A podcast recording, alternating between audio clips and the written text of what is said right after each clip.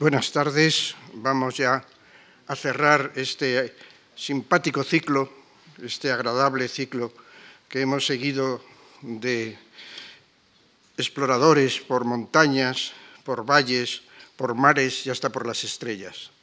Ha sido un ciclo que ha merecido la pena por la extraordinaria amabilidad con que ustedes nos han acogido no cabe duda que el primer agradecimiento es para la Fundación Juan March por haber pensado que era viable y haberlo patrocinado. En segundo lugar, a Lucía Franco, que es la directora de conferencias de la Fundación, que ha sido capaz de sobrellevar eh, todas las aventuras que lleva el eh, durar un mes dando conferencias, a todos los conferenciantes que me han precedido, y, evidentemente, insisto, eh, sobre todo a ustedes que tan pacientemente nos han seguido. Me toca a mí hacer el cierre, el, colofón de este ciclo, de la búsqueda de los confines, y he escogido como tema desde el principio eh, la parte que podríamos llamar cultural y científica que corresponde a toda exploración. La exploración puede tener eh, muchos elementos eh, o factores o agentes por los cuales se mueve, desde la política hasta la ambición, pero es evidente que tenemos que fijarnos también en lo que es la aportación de carácter cultural, comprendiendo a la ciencia dentro de ella. He puesto este mapa que ustedes ven como una especie de símbolo para indicar que los exploradores son los que han hecho la geografía. Este mapa no hubiera podido ser construido en su momento si no hubiera habido justamente esos exploradores. Y si ustedes se fijan bien, está lleno de gente que va a caballo o que corre o en camello por todos los lados. El mapa está lleno de viajeros. Los viajeros han hecho el mapa y el mapa le corresponde dejándolos para siempre retratados dentro del terreno que ellos exploraron. Hemos recorrido las montañas más altas, Hemos asistido a la carrera por llegar a ambos polos. Hemos estado en la exploración científica de América, porque América ha tenido no solamente la aventura y la conquista, sino la exploración a través de la ciencia. Nos hemos sorprendido con la enorme riqueza que se podía encontrar en el lugar más desértico posible, en África, dentro de la propia tierra, apareciendo el tesoro de los faraones, Hemos ido al fondo de los mares, hemos estado recorriendo los tesoros que se pueden almacenar en esas profundidades y que evocan momentos trágicos, sin duda, por los naufragios, pero también documentos para la historia, y hemos llegado casi hasta las galaxias. No pasamos del sistema solar, pero por las galaxias hemos estado casi a punto de entrar. Sin embargo, uno se pregunta, y también se lo preguntarán ustedes, si es posible seguir hablando de exploración ahora, en este momento. En el año 2014, ¿es viable la exploración? ¿Se puede seguir diciendo lo que hemos visto a lo largo del tiempo, lo que parecía en ese mapa inicial con los viajeros recorriendo en caballo, en camello, las tierras desconocidas? ¿O todo está dicho, todo está hecho, todo está visto con el Google Earth? ¿Es la exploración de lo que hemos venido hablando una nostalgia del tiempo pasado o tiene posibilidad de seguir en la actualidad? Y si tiene posibilidad, ¿en qué dirección? ¿Hacia dónde? Hay ya islas desiertas, hay islas a las cuales eh, puede ir un náufrago y permanecer allí como Robinson muchos años de su vida. Hay rehacer la civilización desde cero otra vez, reiniciando todo el ciclo o las islas están absolutamente ya llenas, sea de campos agrícolas como la isla de Sark, que aparece en la imagen superior, o como la isla de Manhattan, llena de edificios, llena de asfalto, llena de cemento, y por lo tanto ya no queda esa isla de Chairman que imaginó Julio Verne donde irían a parar sus náufragos. Se están inventando incluso islas artificiales. Hay imágenes del mundo como si fueran islas para ir a gozar del ocio, y los matemáticos y los geómetras hacen islas fractales inventadas, creativas desde, desde la misma ciencia. Hay bosques que han sido talados, ya no es el bosque original, el bosque primigenio que se encontró el primer descubridor de América y que creyó haber llegado al paraíso terrenal. Los bosques han sido talados y han sido utilizados por el hombre y si no, ahí está la prueba de la Amazonía o estas secuoyas de los bosques del Far West. Lo que era una ansia de los años principios de siglo, que los coches llegaran a lo más alto y al último lugar, es evidente que ya se ha logrado. En la Sierra de Gredos, que aparece en la imagen de la derecha, hay un parking con su aparato para eh, pagar justamente el tiempo de aparcamiento en las profundidades de la sierra que eran prácticamente desconocidas a comienzos del siglo XX. Sin embargo, a pesar de eso, aún queda mucho. Hay mucho planeta, mucho barranco, mucha montaña, mucha garganta, mucho lugar escondido. Hay montañas ingentes, como es el Nanga Parbat en el Pakistán, con esa ladera norte cubierta de hielo, donde nunca o casi nunca hay nadie o casi nadie en la mayor parte de su extensión. En las aristas largas de esta montaña hay lugares por los cuales no ha pasado todavía ningún hombre. Hay posibilidades, por lo tanto, para la exploración en estos sitios, quizá los confines se han hecho más confines, se han ido todavía más lejos, pero ahí están todavía ciertos confines. Hay santuarios de la naturaleza, hay lugares eh, más o menos perdidos donde todavía es posible encontrar, por ejemplo, al leopardo de las nieves, un animal huidizo, tímido, esquivo, que solo está en los lugares no transitados.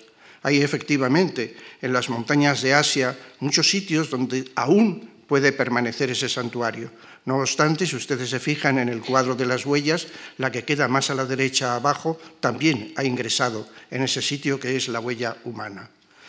En los desiertos hay muchos itinerarios de las caravanas que se han perdido, que han dejado de estar, inmensas soledades de los desiertos, ya sean pétreos o ya sean arenosos o de cualquier otro tipo, en los cuales no van absolutamente nadie hay lugares que concentran la atención, pero hay extensiones extraordinarias donde eso no ocurre.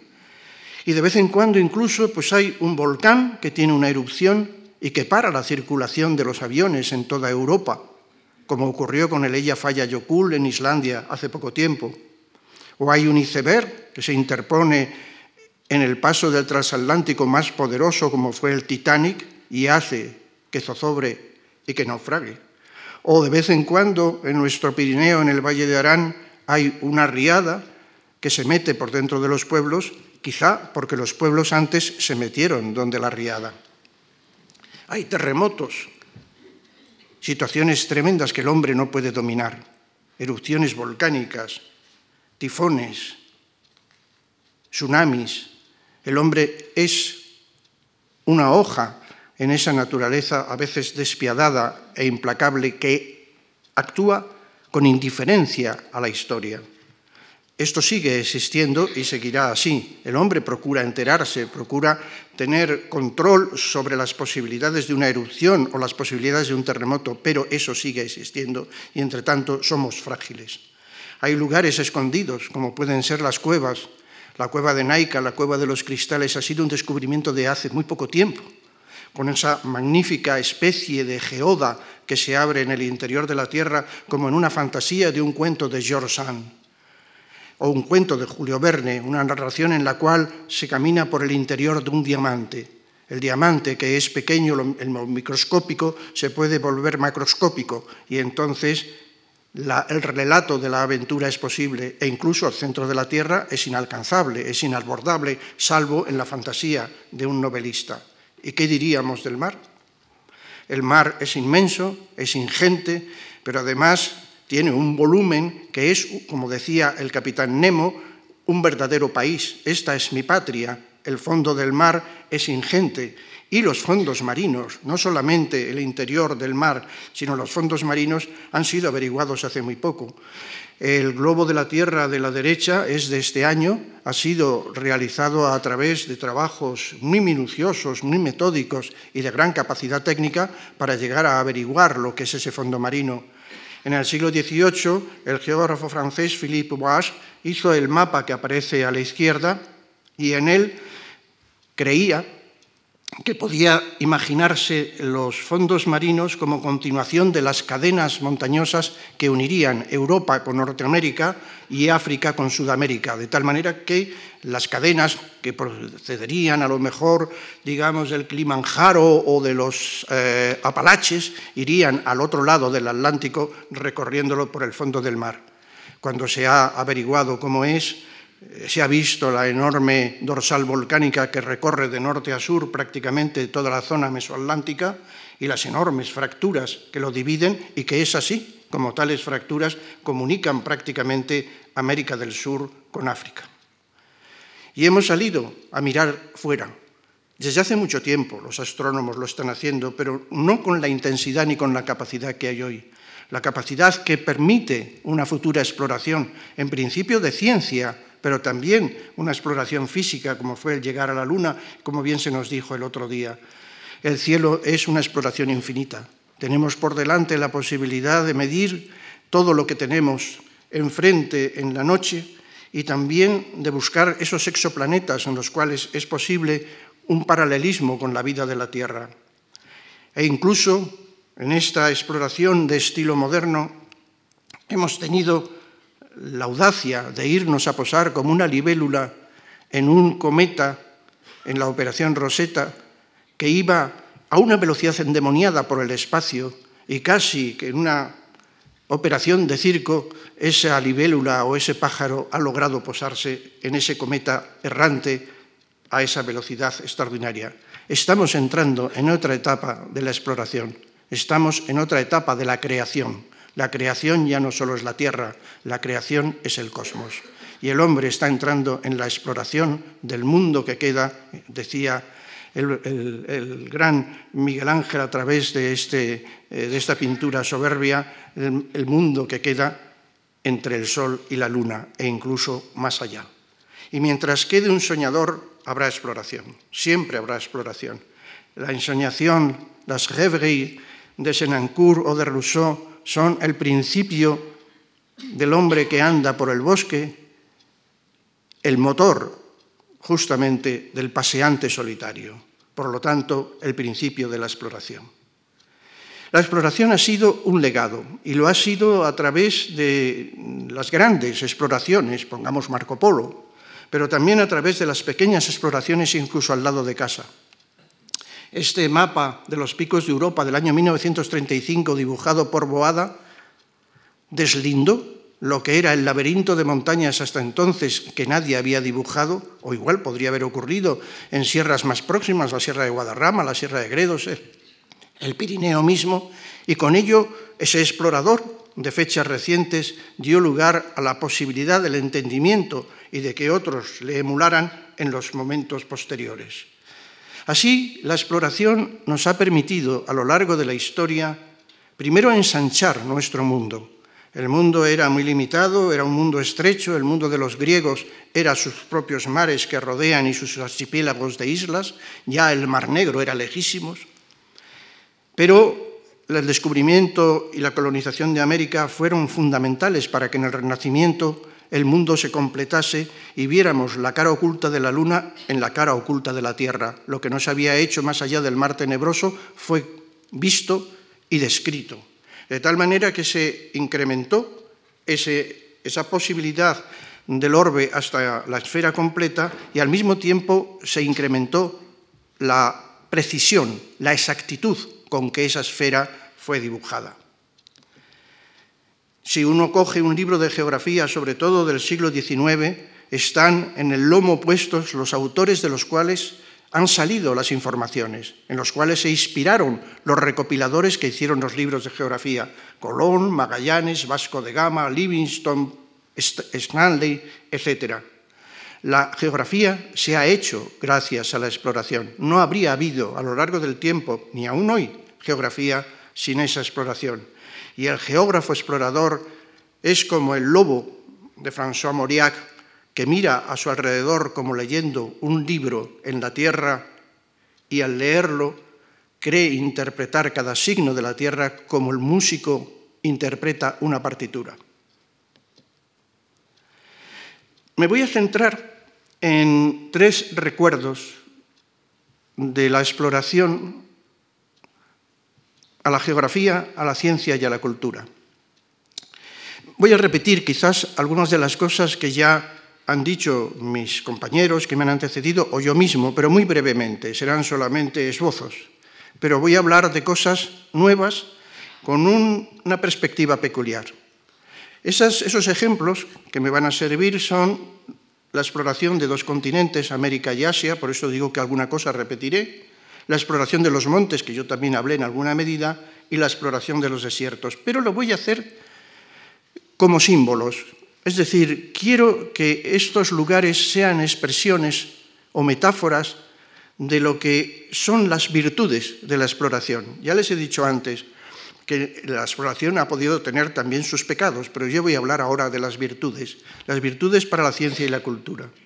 Son expresiones simbólicas, América, aunque no les parezca a ustedes muy normal que se diga así, de la aptitud del explorador.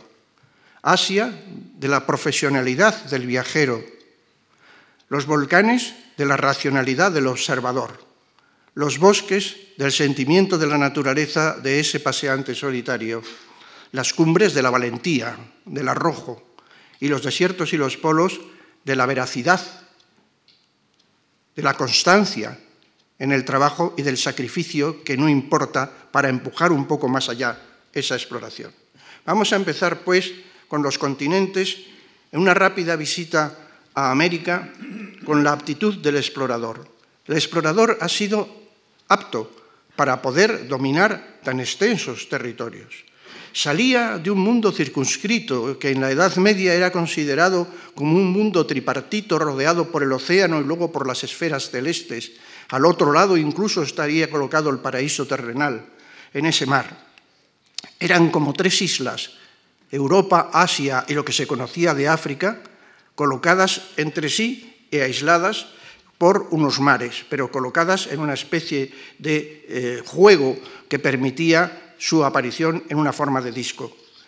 Salir de esta idea hacia el mar tenebroso era difícil. Al norte estaban los grandes hielos, el mar congelado.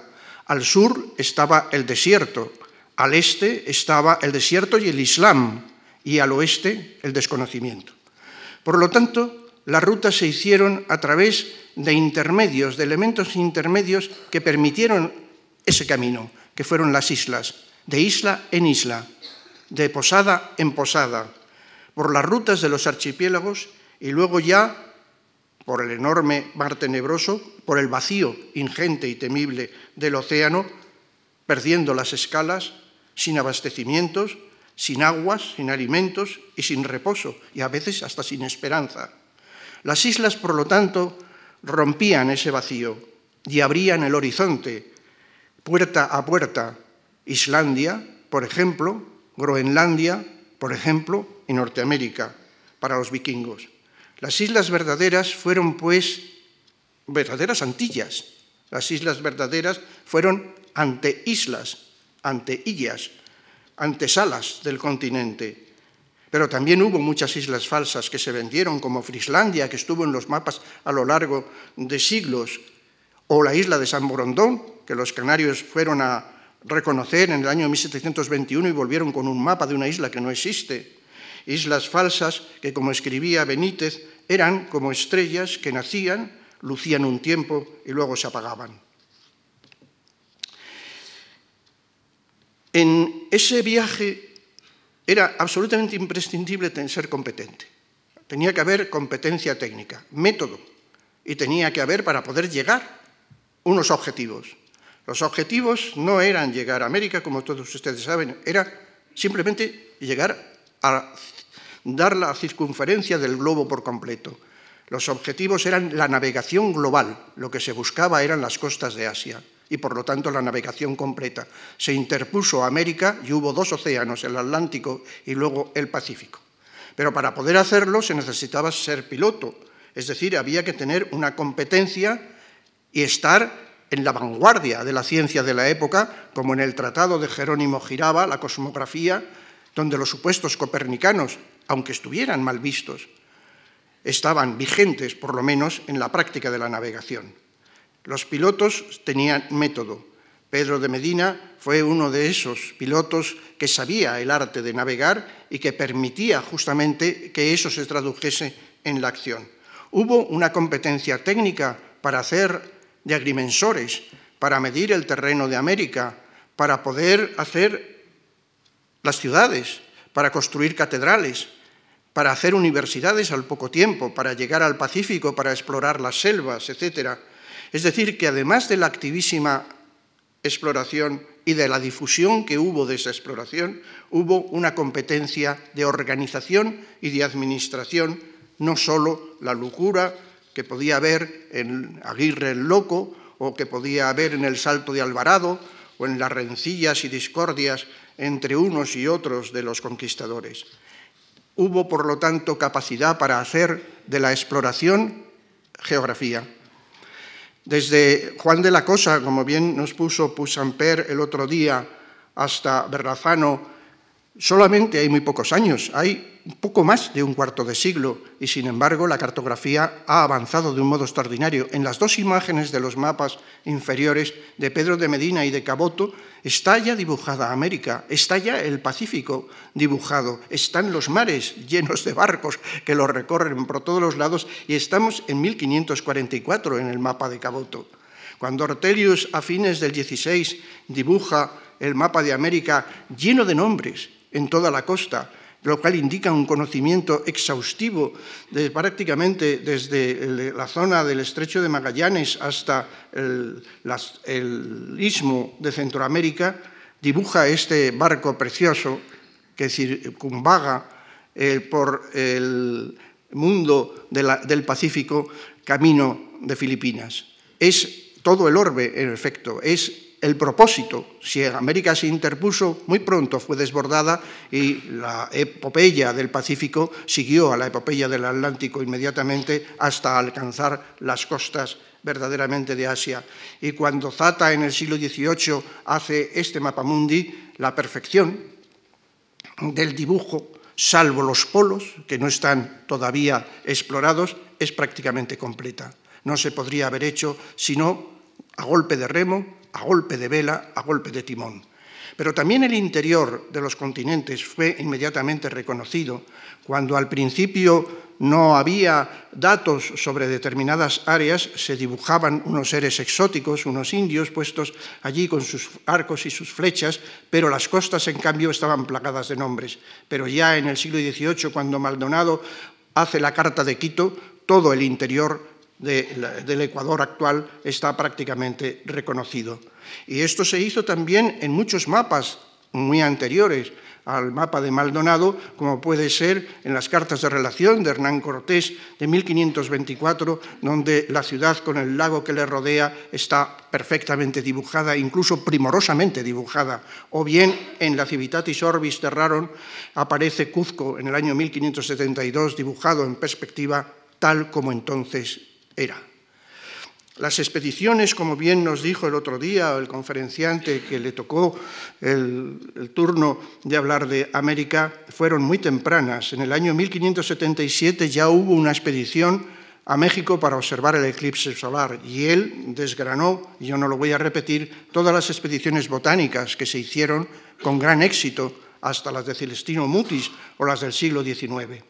De tal modo que desde muy temprano, desde fecha muy temprana, aparecieron publicaciones, aparecieron libros que ya sea de Gonzalo Fernández de Oviedo o de Acosta o de Francisco Hernández o de tantos otros, podían dar una imagen a la cultura renacentista de lo que era el otro mundo. Había dicho Humboldt que el pastor que estaba cerca de Roma imaginaba que esa ciudad era como su cabaña en grande. Y decía, los europeos habíamos imaginado que el mundo era como Europa en grande y el descubrimiento de América, esa nueva cara de la luna que se había, eh, sobre la cual se había arrojado luz, aparecía como un caudal de conocimientos verdaderamente extraordinario. Pero ese caudal eh, tenía mm, graves, gravísimos eh, problemas para ser reconocido. Solamente las regiones naturales de Argentina son las que aparecen en esa lista que no voy a leerles, simplemente mírenla a la izquierda. Son desde el hielo patagónico austral hasta la costa magallánica, pasando por los Andes secos y desérticos que hay en territorios realmente que se ponen a la visita del hombre de una manera muy intensa. Piensen ustedes simplemente en lo que es la Patagonia. El explorador tuvo que pasar por los cuatro elementos. Pasó por el agua a través de los grandes lagos de América, recorrió los ríos, el Orinoco, el Amazonas, el Iguazú, pasó por los distintos climas desde los ventisqueros de las zonas meridional del continente hasta los que se encuentran en las cumbres, no cerca del mar ya, en los Andes ecuatoriales, pasando por los desiertos, desiertos tremendos como pueden ser el de Atacama, o por la Amazonía y el Orinoco, grandes ríos con sus climas que son contrarios a la vida del hombre, porque son letales muchas veces a la salud. Pasaron por la tierra, recorrieron enormes distancias, a veces por lugares muy inhóspitos. Hay relatos estremecedores de cómo los caballos se quedaban congelados por la puna o por los desiertos de altitud. Siguieron en parte el camino del Inca, que aparece a la izquierda señalado en rojo, pero la ruta de Valdivia en fecha tan temprana como es 1540 es realmente impresionante, desde el Perú prácticamente al actual Chile. Y el fuego, Vieron sobre el terreno lo que acaso había alguna noticia de erupciones volcánicas en Canarias, o erupciones en el Etna, o erupciones en el Vesubio, o acaso en Islandia, que se conocían a través de los libros. Pero verlas en directo, ya sea en el Popocatépetl o en el infierno de Masaya o en tantos otros volcanes, fue una experiencia propia y además eso permitió que lo estudiaran hasta tal punto que de esos estudios se derivaron trabajos de una precisión realmente asombrosa. Este mm, croquis del relato de una erupción, de una crónica de la erupción del Tunguragua en 1773 es eh, totalmente expresivo de cómo justamente la erupción tuvo una fase explosiva en la parte cratérica y unas coladas de lava que taponaron los ríos que vinieron desde los flancos. Pero esto incluso dio lugar a que hubiera interpretaciones, teorías sobre los volcanes de América muy tempranas, en el año 1570 y en el año 1591, estos autores ya habían escrito, porque decían que la experiencia estaba en contra a veces de la filosofía. La filosofía era Aristóteles, no tenían más que Aristóteles para poder manejarse, para interpretar los volcanes y los terremotos, y los volcanes se interpretaban como por las cavernas por las cuales penetraba el agua o por las cuales corrían los vientos que azuzaban las ascuas interiores de la tierra y permitían que las, llamadas, eh, las llamaradas salieran fuera. Por lo tanto, hubo hasta interpretación vulcanológica de lo que era aquello. Y los nombres son evidentes. Para el agua podemos hablar de Orellana, de Cabeza de Vaca, también quizá de Aguirre. Para el clima, el aire, de Colón, de Vespucio, de Fernández de Oviedo, de López de Gómara, para la tierra de los viajes arriesgadísimos de Hernando Pizarro, de Belalcázar, de Valdivia, de Almagro, y para el fuego, estos Cárdenas, López Medel, Acosta e incluso Fray Blas del Castillo, un fraile que tuvo el arrojo de meterse en el cráter del Masaya en plena erupción para ver qué era aquello que había brillando y caliente en el fondo de aquel embudo. El segundo continente que vamos a visitar para hablar de otra virtud, que es la profesionalidad del explorador, va a ser Asia, concretamente en el ámbito de Asia Central. La ruta que siguieron, eh, es la gran ruta continental de la cual les hablé el otro día, es el camino de los expertos. Desde la primera época fueron bien comerciantes de seda o comerciantes de cualquier otra, de jade o de jaspe, por ejemplo, o de otros valores eh, que podían ser objeto de mercado entre Persia y China y entre Persia y el Mediterráneo. Persia era el intercambiador natural a lo largo de los siglos de todos esos trajines a través de esos caminos. Los caravaneros, los exploradores, los comerciantes, todos ellos eran gente experta, gente que tenía capaz, capacidad para atravesar los paisajes durísimos de esas zonas y es dar lugar a la posibilidad de que cuando Marco Polo emprende su viaje tenga un camino ya hecho y un sistema de oasis que están casi en la cartografía china perfectamente prefijados. Más allá, había incluso un deseo de carácter político para los reinos de Occidente. El preste Juan era una imagen, como una especie de imagen en el espejo en la lejanía de las naciones cristianas. Entre esa lejanía y las naciones del Mediterráneo se interponía o bien el turco o bien se interponían el Islam en general, que había conquistado grandes cantidades de regiones en esas áreas. Y lo mismo pasaba en África. Más allá del Islam, se pensaba que podía existir un príncipe cristiano, el preste Juan, que podía ser un aliado, y por lo tanto existía la conveniencia de ir a visitar y recorrer el terreno hasta el ámbito del preste Juan. Eh, Marco Polo deshizo en gran medida el mito del preste Juan porque dice que se encontró con un descendiente y que aquello verdaderamente no merecía la pena de una actividad diplomática. Pero no obstante, cuando los mongoles toman Samarcanda y derrotan incluso al turco Bayaceto, el,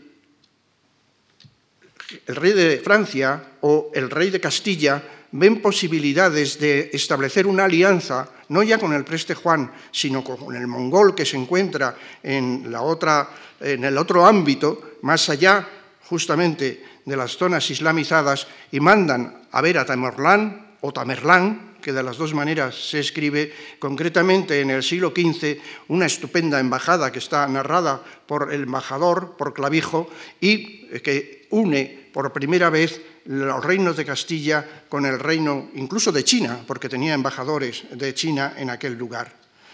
Otros expertos fueron los misioneros, los misioneros que entraron en Asia para extender la fe y concretamente de una manera especial Antonio de Andrade, que en el siglo XVII llegó al extraño reino de Guje, colocado en el sur del Tíbet, más allá del Himalaya, porque él procedía de Goa, es decir, de las colonias portuguesas, y llegó a infiltrarse en la corte del reino de Guje, en la ciudad desaparecida hoy de Saparang, en ese cerro de arenas que aparece en la fotografía, y llegó a ser un hombre de gran influencia. Eh, Antonio de Andrade tuvo un mal fin porque en uno de sus viajes encontró, él era inquisidor, encontró a un reo de la Inquisición que había logrado escapar y este reo de la Inquisición lo reconoció y lo envenenó. Pero hay que acercarse al siglo XIX y al siglo XX en la exploración del centro de Asia y de la parte oriental, incluso para hablar de geógrafos o de científicos que lleven a cabo esa exploración con rigor y con cierto mantenimiento. Eh, quizá el primero de ellos es un alemán, von Richthofen, que fue tío del famoso Barón Rojo de la Guerra del 14, y que eh, llevó a cabo una exploración de China muy minuciosa, muy metódica, y que dio lugar a unos libros espléndidos eh, que revelaron a Occidente lo que era la geografía de China hecha por un verdadero profesional. Y fue el que dio nombre a la ruta de la seda, que hasta entonces no se llamaba así, no estaba reconocida como tal ruta, como Seidenstrasse. Pero entrar en estos lugares era muy complicado, sobre todo porque había unas grandes fuerzas imperantes entonces en aquel lugar de Asia Central, que era como cogido en una tenaza por el imperio turco al oeste, por el imperio británico al sur, por el imperio chino al este y por el imperio ruso al norte. Por lo tanto, entrar en ese lugar estaba prohibido, era un lugar militarizado y por lo tanto era un lugar que había permanecido prácticamente desconocido. Nadie como Rudyard Kipling en King de la India ha reflejado lo que él mismo llamó el gran juego, sobre el cual se han hecho después investigaciones como la que aparecen en este libro, para contar lo que era ese encuentro de los grandes imperios en esos ámbitos. Ámbitos, por otro lado, que no desearía en aquel momento eh, ningún espíritu pragmático de esos imperios. Por un lado, el desierto del Taklamakan, del cual les hablé el otro día, las enormes montañas del Karakorum y del Himalaya, por encima de 6.000, 7.000 y 8.000 metros de altitud. Y allí, perdidas en el desierto, las ciudades de la ruta de la seda, arruinadas por las guerras intestinas del Turquestán. Sven Hedin es el primero que penetra, es un geógrafo, y entre sus proezas geográficas encuentra las ruinas de una vieja ciudad con, con maderos en pleno desierto, maderos tallados, y además encuentra monedas, encuentra pinturas murales y vuelve asombrado de aquello, lo escribe y lo divulga. Acto seguido, llegaron en el siguiente capítulo, después de los libros de Sven Hedin, que se tradujeron a todas las lenguas, llegaron los arqueólogos. El primero de ellos, Aurel Stein, de Gran Bretaña, que recorrió toda la zona con una gran minuciosidad, fue un hombre pulcro que trabajó con gran estilo de arqueólogo de la época, levantando sus planos y además expulsando las patrañas que en aquel momento se estaban tejiendo por parte de los nativos de esta zona, creando incluso una lengua inexistente y haciendo documentos falsos que vendían a los occidentales pensando que estos eran unos inocentes, unos incautos y que cualquier cosa podría sorprenderles y podría ser objeto de venta. Ahora el Stein puso las cosas en su sitio y le siguieron expediciones de todo el mundo, porque hubo norteamericanas, japonesas, etcétera, pero sobre todo las alemanas de Lecoq y la francesa de Pelliot. Pelliot, que había estado en los famosos 50 días de Pekín, eh, fue un hombre muy metódico que trabajó en la gruta de Mogao con miles, decenas de miles de manuscritos, metido de cuclillas en aquella gruta con una vela, habiendo sobornado al vigilante, un monje budista, para que le permitiera entrar, y luego cargó grandes carros para llevárselos al Museo de París. Encontraron estos arqueólogos y geógrafos las huellas del viejo imperio de Alejandro Magno, que llegaba en la parte más oriental hasta el reino de Gandhara y concretamente a la ciudad perdida de Taxila. Taxila, muy cerca del Islamabad actual, había permanecido luego varios siglos después del imperio de Alejandro, manteniendo el orden, el estilo, la cultura, la administración y el arte propio de los griegos. Justamente en esta zona, que es la que permite hacia el norte el paso por el Indo hacia China, es por donde llegó el budismo procedente del norte de la India en sus orígenes y procedente también del área del Nepal. Llegaron allí y tuvieron una mezcla cultural enormemente interesante que se expandió por la ruta de las caravanas de, la seda en dirección primero norte y después hacia el este. Y en lugares perdidos, como por ejemplo en esta cueva de Cucha, se encontraron restos de, estatuas donde la mezcla del arte oriental con los, eh, los, caracteres de la cara son perfectamente visibles, con ese pelo o con ese eh, ornato de la parte superior que son herederos del arte griego. Por lo tanto, una mezcla realmente notable, un descubrimiento fabuloso en el corazón justamente perdido del desierto. Y en los murales de esas ciudades que lograron recuperar, de los tabiques medio arruinados, aparecieron imágenes de otros elementos que quizás eran la evocación del preste Juan, cristianos, pero de eh, ámbitos heréticos, perseguidos y que se habían refugiado más allá del Islam en esas ciudades perdidas del continente asiático, como por ejemplo los nestorianos eh, en la ciudad de Gaochang entre los siglos IX y X en un mundo que podía ser cosmopolita, porque también allí estaban perseguidos igualmente restos de los maniqueos que habían salido de Persia y que habían encontrado también refugio en esos lugares y que convivían con los budistas, con los taoístas, etcétera, que procedían del ámbito occidental y del ámbito oriental. En el ámbito oriental llegaba el imperio chino con ansia de buscar el dominio hasta Kashgar, hasta las montañas del Pamir, de todo el conjunto de lo que era el occidente eh, de China, de aplacar lo que podía ser el peligro de los unos colocados al norte y por lo tanto llegó con ansias militares, pero también con unas grandes cortes que aprovechando las rutinas de la ruta de la seda pudieron eh, tener prosperidad, riqueza y como consecuencia arte. Es el camino de los monjes budistas de Xuanzang, concretamente, que corren por las aventuras del rey, Mono, del rey Moro y concretamente con el viaje al oeste de Tripitaka, el viejo camino de los monjes que iban buscando el origen de las escrituras.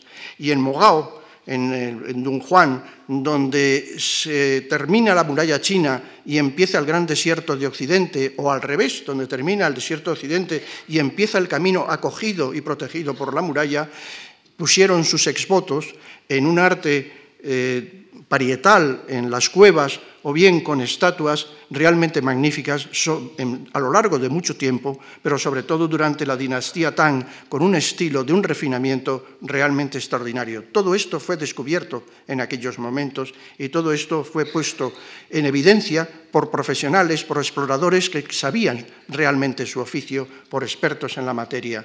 Y allí se descubrió finalmente, andando el tiempo, las esculturas de terracota de Xi'an, que es donde arraiga hoy en día la China de hoy y donde la China joven aparece como un elemento de surgimiento, pero con las raíces bien puestas en su tradición. En segundo lugar, tenemos los montes. Las montañas han tenido una aproximación eh, eh, muy reciente, exploratoria, porque tradicionalmente han sido lugares horribles, tenidos así por casi todas las culturas, por los precipicios, por las circunstancias normales hostiles de la montaña. Voy a, dividirlo en tres partes breves.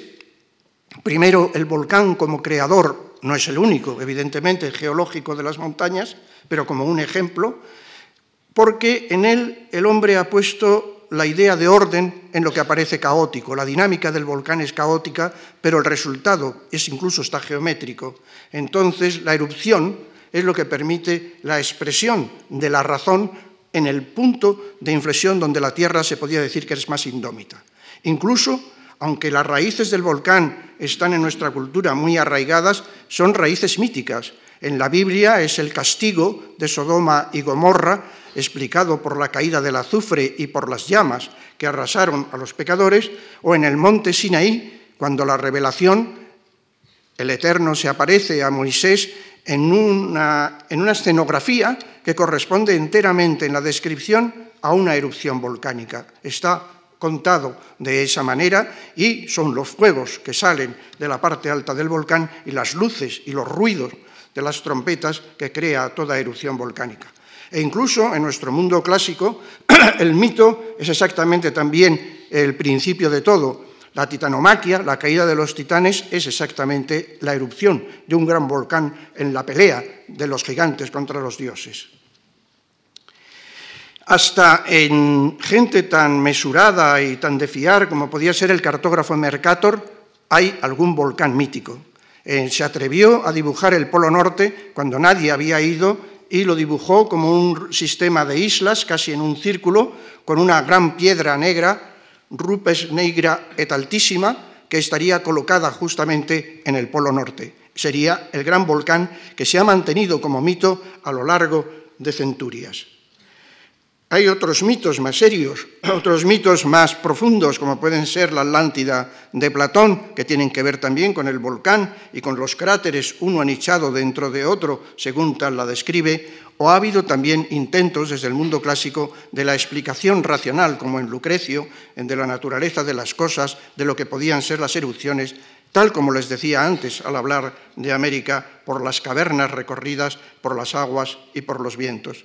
El mundo del mito se mantiene hasta los volcanes del viaje de Brandán por el Atlántico, posiblemente es Islandia o posiblemente incluso pueda ser el Teide, puesto que se maneja por distancias enormes, pero la experiencia y el conocimiento viene justamente sobre todo con las exploraciones de Indias. Aún así, Acosta, que podría ser el ejemplo de esas exploraciones, debate en algunos párrafos de su estudio si las los fuegos, las llamas que está viendo en el interior del cráter, podrían ser las mismas llamas del infierno y los rebate. Quien atrajo y mantuvo durante más tiempo esa exploración del volcán fue el Vesubio. El Vesubio está al lado de Nápoles, al lado de la bahía, y por lo tanto ha sido un objeto de atracción o de posibilidad de proximidad mucho mayor. Ha sido además peligroso y se ha interesado la gente por él precisamente por el miedo lógico que puede producir y que, del cual hay memoria por lo menos desde Pompeya. Sin embargo, hay otra parte que es la curiosidad. La solfatara desde el siglo XVI, pero incluso posiblemente desde época romana, fue objeto, podríamos decir, de turismo, de visitas de curiosos que iban a averiguar cómo se producían aquellos extraños fenómenos. Y no tiene nada de particular de que mediado el siglo XIX subieran científicos de Nápoles a escoger entre las lavas muestras para poder analizarlas y observar cuáles eran sus características o sus componentes minerales, incluso estando en erupción el volcán. Estando en erupción el volcán, anteriormente, en el siglo XVII, Atanasio Kircher había bajado también al cráter del Vesubio y se había subido hasta la cima del cráter de Lenna para construir una teoría planetaria según la cual los volcanes aparecerían al azar en superficie porque procederían del fuego interior de la Tierra, que se extendería por una serie de hilos de fuego que él llamaba hilos de fuego pirofilacios y que se acumularían en cámaras magmáticas situadas por el interior. Fue la primera idea global del volcanismo que se produjo en Occidente y la posibilidad de haber llegado a semejante idea de la máquina terrestre inventada por Dios, según él mismo decía, puesto que era un padre jesuita, era justamente atreviéndose a ver con peligro propio, según sus propias palabras, la erupción en sí misma. Y en la conquista castellana de, mm, eh, Canarias, el volcán eh, sobre, sobreevidente que culmina la isla de Tenerife, el Teide, fue objeto de interés y fue objeto de incluso apasionadas eh, creencias voluntarias con poemas maravillosos desde prácticamente aquel momento. Pero el volcán había sido previamente, en la época de los guanches, sentido como el eje del mundo, puesto que desde varias islas se le podía ver y podía organizar lo que era el mundo del archipiélago. El volcán, sin embargo, cuando fue entendido de una manera magistral, fue con el viaje de Humboldt, a fines del siglo XVIII, cuando estaba acabando, y después, poco después de una erupción en el Teide, la erupción de las narices del Teide, estableciendo además un estudio tan enormemente riguroso en aquel momento que fue quizás la puntilla final para acabar con las teorías neptunistas del origen sedimentario y marino de las rocas terrestres y apoyar las teorías plutonistas del origen profundo, por lo menos de los materiales que procedían de los magmas interiores. Esos volcanes fueron cantados por Goethe, porque subió a Etna y tiene un magnífico relato de esa ascensión, por Hordenlin, por poner algún ejemplo, en la muerte de Empédocles que sucede en el cráter de Etna al cual se arroja, o por Leopardi, cuando hace el magnífico poema sobre la retama contenta del desierto que está en el Vesubio a la espera de una nueva erupción.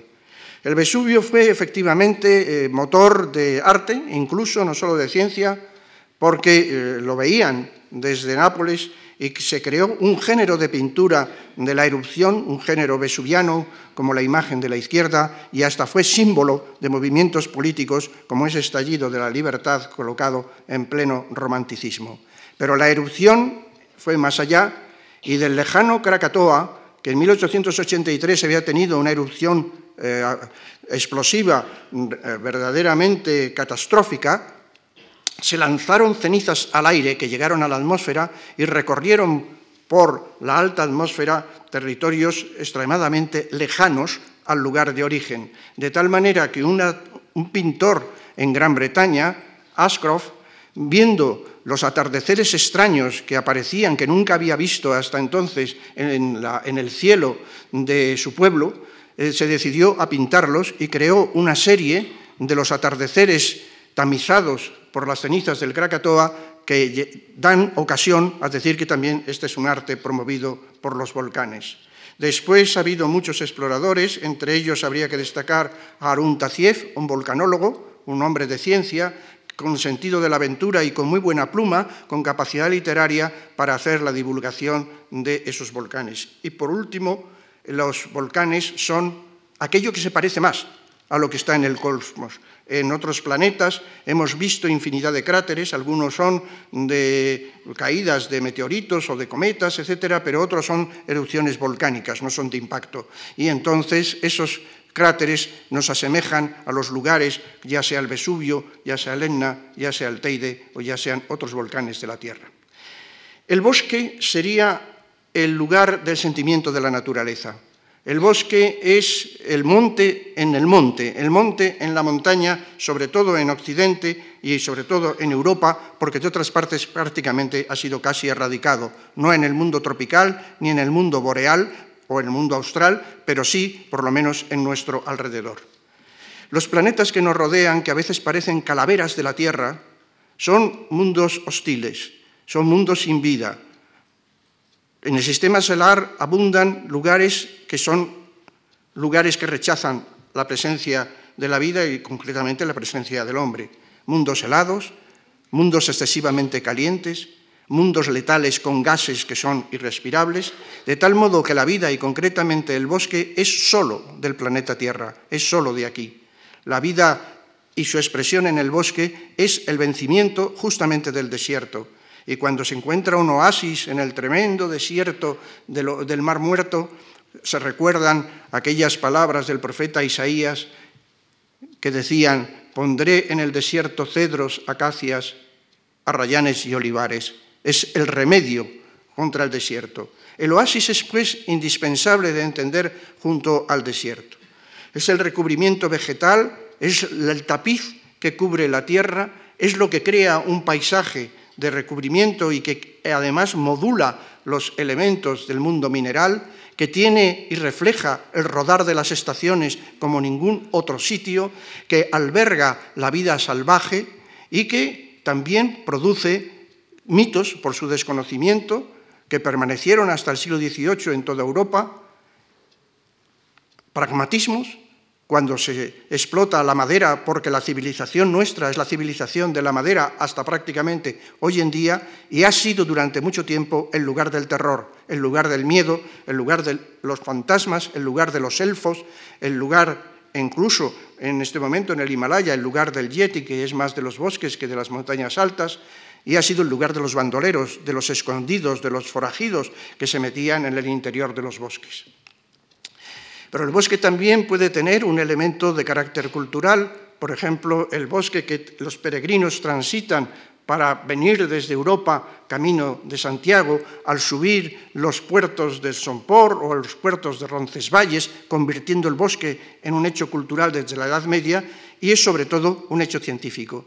Cuando Humboldt hace este famoso croquis de las plantas del chimborazo, lo llena todo de nombres, porque lo que quiere es reflejar que lo que se ve en el dibujo en la parte izquierda de verde, eso tiene nombres, tiene clasificación posible, y que las plantas son las que revelan justamente lo que son los sistemas de pisos de vegetación que llegan desde la base hasta la parte alta del volcán. Pero sin ir tan lejos, aquí mismo en el Pirineo, son los pirineístas franceses, Ramón de Carbonniers, los que ven justamente lo que ahora es el emblema de nuestro Parque Nacional, Ordesa, como un paraíso en el bosque colocado entre las sierras calcáreas y los glaciares de la alta montaña, y hacen del bosque un paradigma del carácter científico y también hacen del bosque un símbolo de carácter cultural. El bosque ha tenido, por lo tanto, muchas manifestaciones, entre ellas el misticismo de Friedrich o el carácter identitario de los mm, bosques que pintó Durán, trascendiendo, por lo tanto, al campo del arte. La cumbre, por fin, es la expresión del arrojo, como les he dicho, la expresión de la valentía. Valentía porque la montaña alta sobre todo es hostil, es un lugar donde el miedo es lógico porque se puede perecer, es un lugar en el cual las historias cuentan que las gentes que entran muchas veces no salen y por lo tanto es un lugar que necesita un canon cultural distinto que llega con la ilustración para entenderse y para pasar a ser de algo que repele a algo que se admira. Fue Scheuser, a principios del siglo XVIII en los Alpes suizos, el que comenzó la exploración por la parte baja de la montaña, que lo completó otro suizo, en aquel momento francés, un ginebrino, que eh, Horacio Benedí de Saussure, ascendiendo hasta la cumbre del Mont Blanc. Esto tuvo un gran seguimiento, por ejemplo, en sabios como Agassiz o como Tyndall, estudiando sobre todo lo que se había encontrado en esa alta montaña, que era el hielo, eran los polos en casa Era el Mont Blanc, era sencillamente recorrer todos los paralelos del globo de la Tierra en la ascensión desde los prados fértiles de los valles hasta los bosques, pasando después a las cascadas, a los lagos y finalmente a los hielos glaciares. Agassiz, al encontrar y trabajar esos hielos muy duramente como un explorador de la alta montaña, dedujo la existencia de la gran glaciación y con ello introdujo en la cultura científica europea y americana la idea del cambio climático las transiciones no habían sido, como decían hasta entonces los geólogos y los paleontólogos, sino que tenían una inflexión reciente y muy grave que había sido que la mayor parte de Europa había estado cubierta por las masas de hielo que ahora se acantonaban en los Alpes. En el arte, realmente la imagen de la montaña, al ser tan lejana durante mucho tiempo, era totalmente artificial. Así, por ejemplo, en este grabado de fines del 15 hay que esperar a Durero, a fines también del siglo XV, para que aparezca una imagen por primera vez de una montaña realista allá en la ventana de eh, su autorretrato con el primer glaciar que se pinta en la historia. Ese glaciar se encuentra efectivamente en una montaña reconocida de los Alpes. Pero es en el siglo XVIII la influencia de los viajeros ingleses la que cambia por completo el panorama y de los montes horribles todavía se va a pasar a los montes que tienen los sublimes horrores para acabar siendo los montes sublimes, olvidándose de la parte del horror. Estos viajeros escriben poemas, pintan, hacen recorridos científicos y permiten que ese lugar prohibido, desconocido y maldito, piensen ustedes que el nombre anterior del Mont Blanc, el Monte Blanco, era el Mont Maudit, es decir, el Monte Maldito, pues esos montes malditos pasen a ser incluso objeto de arte y que puedan tener en las galerías de exposición su, puesto y su lugar. E incluso Turner, cuando pinta la ventisca desde dentro, se está metiendo en la propia dinámica de la naturaleza, en la propia dinámica de lo que es propio del glaciar, de lo que es propio del alimento de la nieve y, por lo tanto, de la montaña. Y finalmente, ya en el siglo XX, Magritte, con este extraño e inquietante pájaro de piedra que ha puesto los huevos en el alféizar de mi ventana, está expresando el mundo del surrealismo y todas las pesadillas y el carácter onírico que eh, trae consigo este tipo de arte. La montaña ha trascendido, por lo tanto, todas las escuelas artísticas. E igualmente se podría decir en la literatura a través de, a través de Hugo y de la música, por lo tanto, de la totalidad de lo que es el mundo cultural completo como una especie de esfera en la cual se cubren la totalidad de las formas de expresión del arte y de la ciencia. Esto, como dije el otro día, tuvo su expansión, llegó a través de Francia a los pirineístas que retrataron la alta montaña pirenaica y se extendió hasta el Himalaya en las expediciones del siglo XIX, logrando encontrar por fin en esas fechas de mediados del XIX la expresión de la máxima cota en el monte Everest. Y ya por último, los desiertos. Primero voy a hablarles de la aridez, de los desiertos de la aridez, como símbolo de los paisajes que no mienten. Son los desiertos con sus oasis, he dicho antes. Hay oasis de la bondad, como puede ser el oasis de la Anacoreta y del Santo, y hay oasis de la maldad, como puede ser el oasis letal de la muerte que reflejó Pierre Benoit en la Atlántida. Pero el oasis es la atracción en el desierto. El desierto es un vano entre cadenas de oasis. De los oasis partieron los grandes exploradores del Sáhara, concretamente Rolfs especialmente, que recorrió el desierto líbico, que es el desierto de los desiertos, quizá el más duro de toda África, y gente tan interesante como puede ser Almasi, que recorrió la zona de Gilles el Kebir, o Théodore Monod, un explorador francés ya del siglo XX, sobre todo de finales del siglo XX, que buscó, igual que Almasi, el oasis de Cerzura. Decía Monod, permítanme que se lo lea, palabras tan bellas como las siguientes. El destino me convocó a ese lugar, hizo de mí un hombre de las arenas. El desierto es un educador severo que no deja pasar debilidad alguna. El hombre, esa chispa entre dos abismos, traza aquí un camino que se borrará tras su paso. Al desierto le gusta el silencio, los silencios, la sabiduría. El desierto es hermoso, el desierto no miente, el desierto es limpio y por eso debe abordarse con respeto. Estos son los exploradores. Pero hay un lugar que exploraba Almasi, concretamente el Jif el Kebir, situado en el Sáhara, que creo que merece una atención particular. En estas montañas absolutamente desnudas, donde no hay nada de vegetación, donde no hay absolutamente nada de agua, donde no vive absolutamente nadie, en las cuevas aparecen imágenes del neolítico que tienen estas características. Gentes danzando alrededor de las fuentes, gentes danzando alrededor de un río, alrededor del agua, con jirafas incluidas en ese conjunto. Hay jirafas por todo el desierto del Sáhara grabadas en las piedras, algunas anteriores a 4.000 años, otras posteriores, lo cual quiere decir que ese desierto no ha sido desierto hasta hace poco, que el oasis es el último reducto de algo que fue mucho, notablemente más extenso. Y para colmo, Almasi descubrió a los nadadores en la cueva de ese nombre, en un lugar hoy absolutamente vacío, efectuando sus ejercicios de natación en algo que en este momento es allí imposible de imaginar. El oasis de Cerzura era posible entonces. Existió Cerzura.